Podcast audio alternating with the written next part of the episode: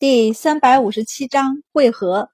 口罩下的满宝咽了咽口水，说：“真的，他馋了。下周城不缺粮食，但肉和菜还是缺的。这两天，周四郎每天一头牛的宰杀，但别院这边明面上是衙门拨款，所以并不会奢靡。而且病人嘛，就该吃清淡点儿蛋和肉啊什么的。出痘疹的时候。”都最好不要吃。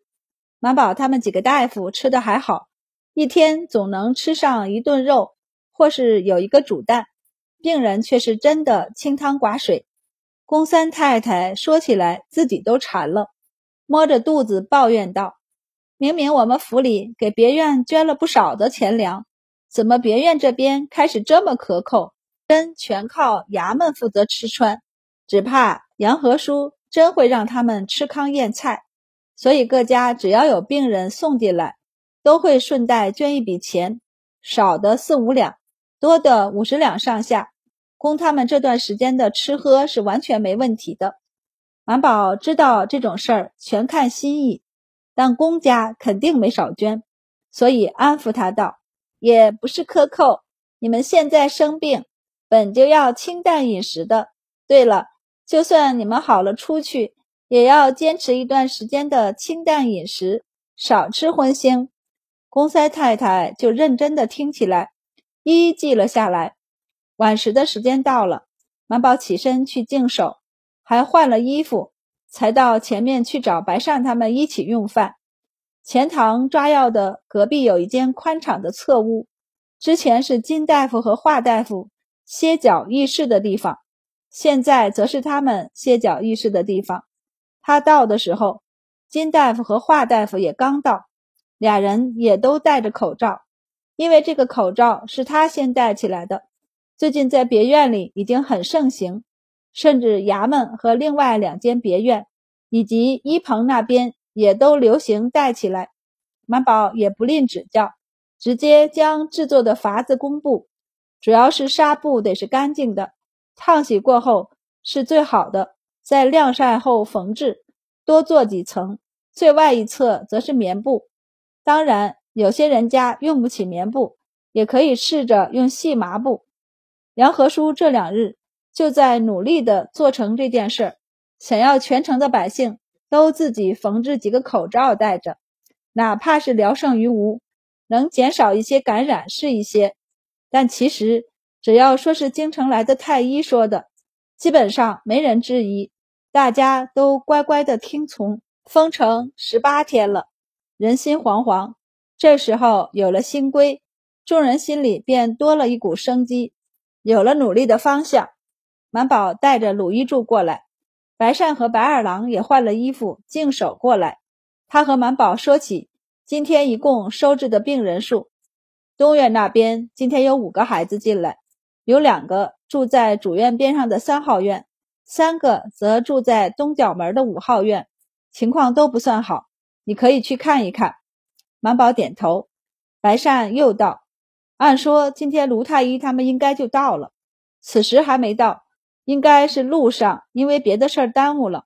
我的意思，明天正午之前，他们要是还没到，你便领着鲁一柱。”先代替太医院和全城的大夫见一面吧，你们也可以商量一下具体的治法。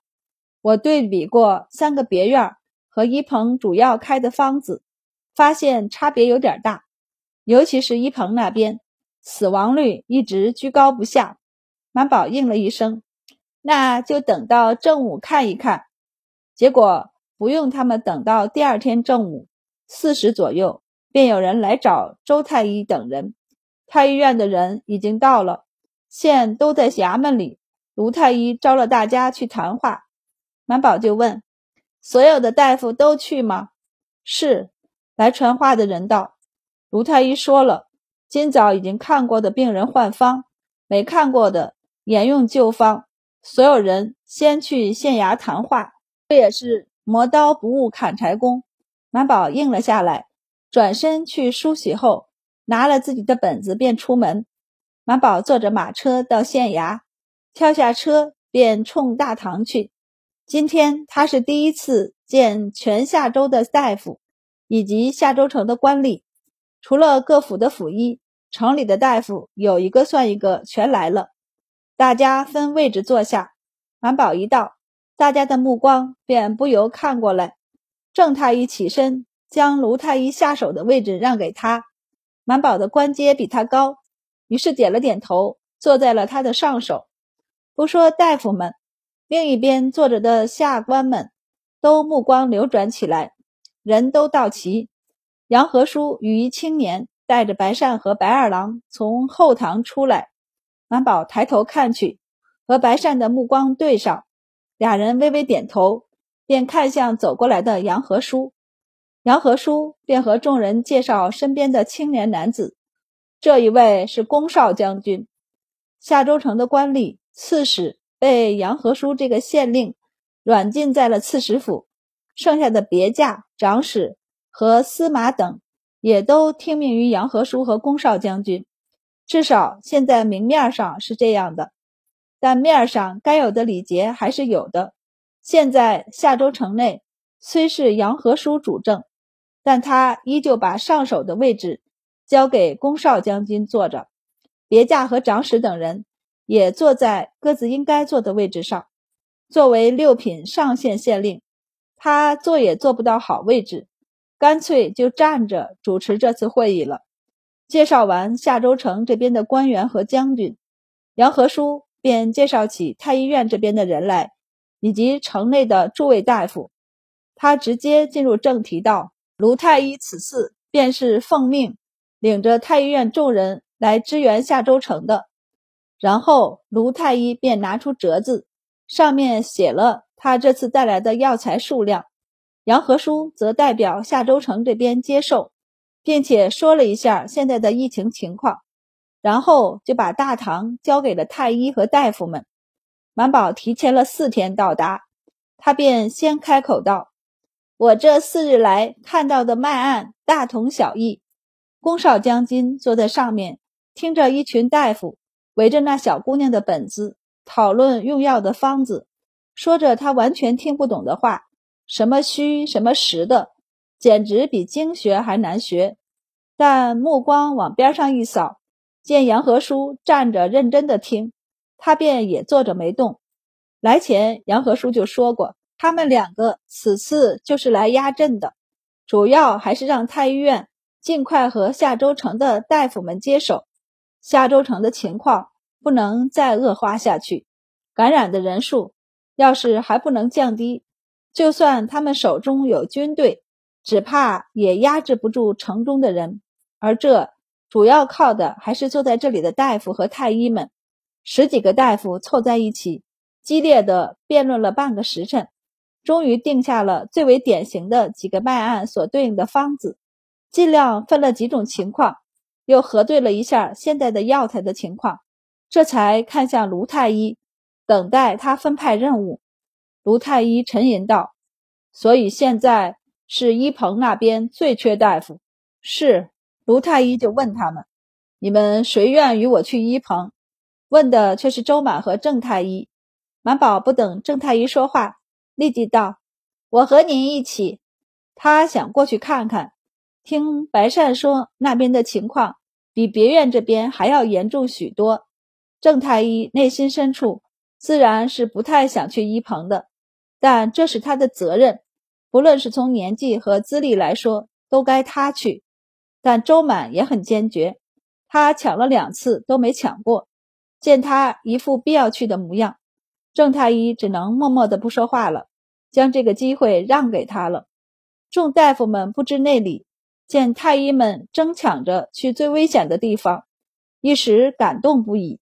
金大夫都没忍住道：“我和两位太医一起去，这自然是不行的。杨和书和各家之前说定。”不论何种情况，都要保证金大夫和华大夫在别院里为他们看病，不然县衙里哪有那么多钱买药材？医棚里的病患还等着药材救命呢。于是杨和书出声安抚了下金大夫和华大夫，并且帮着卢大夫将所有的大夫安排好。至于他们带来的医助，老规矩，一个太医带了个医助。他们直接点了相熟的。反正这会儿医助也都是当大夫用的，他们在宫里做的是助手，但到了民间，医术并不比在座的大夫们差多少。只不过他们听命惯了，一开始可能不太适应自己拿主意。不过满宝觉得这种东西很好学，只要进了别院和医棚，转起来就不会有空去问别人的意见了。相信两天之内，他们就可以学会自己拿主意。满宝要去医棚，白善和白二郎自然也转到那边。正好这四天来，他们一直在做准备呢。抗议的重点其实也在医棚那里。满宝和卢太医。带着四个医助跟在大夫们身后去医棚时，还没到地方，就听到了叫声、哭声，甚至怒骂声。和别院的安静不同，医棚这里最大的特点就是吵闹。杨和书也跟了过去，他要将太医和药材都安排下去。满宝下车后抬头一看，就见前方是重兵把守的关卡，远处是一片空旷的田野。此时，田野上搭着不少木棚，那里进进出出的都是人。不少木棚里还冒着热气，空中不断的飘散着药香气。通过关卡，白善就指了搭建在路边的瞭望台和满宝道：“从这里可以看到一棚全景。这一片本来是田野，再往那边去就是城墙。现在一棚有重兵包围。”夏州城的守军除了城门，便是这里布置了最多的兵马。满宝问道：“他们怕这里的人冲关？”白善点头：“这里的兵人太多了，有些人一挑拨就一生事。何况问题也是实在存在的，医药全都不多。”他不动声色地看了一眼站在不远处的宫少将军一眼，压低声音道：“如今全城的兵马。”都在这位宫少将军手上。我前日才从杨学兄那里知道，封城的公文上虽有宫将军的印章，但其实是宫少将军说服了宫将军。自封城后，宫将军就一直闭门不出。满宝没有问深层次的原因，只是盯着前面哭嚎不止的人群，偶尔会有人从里面抬出一具尸体来。放在外面的空地上的木板上，只是他们说话的这一刻钟，他就看到抬出来的三个人了。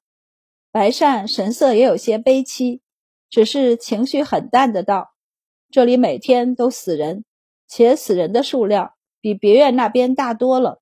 你想照着别院那边来治是不可能的，一个一个的精心养护，只怕死的人更多。”满宝心内的悲伤。便被挤到了一边。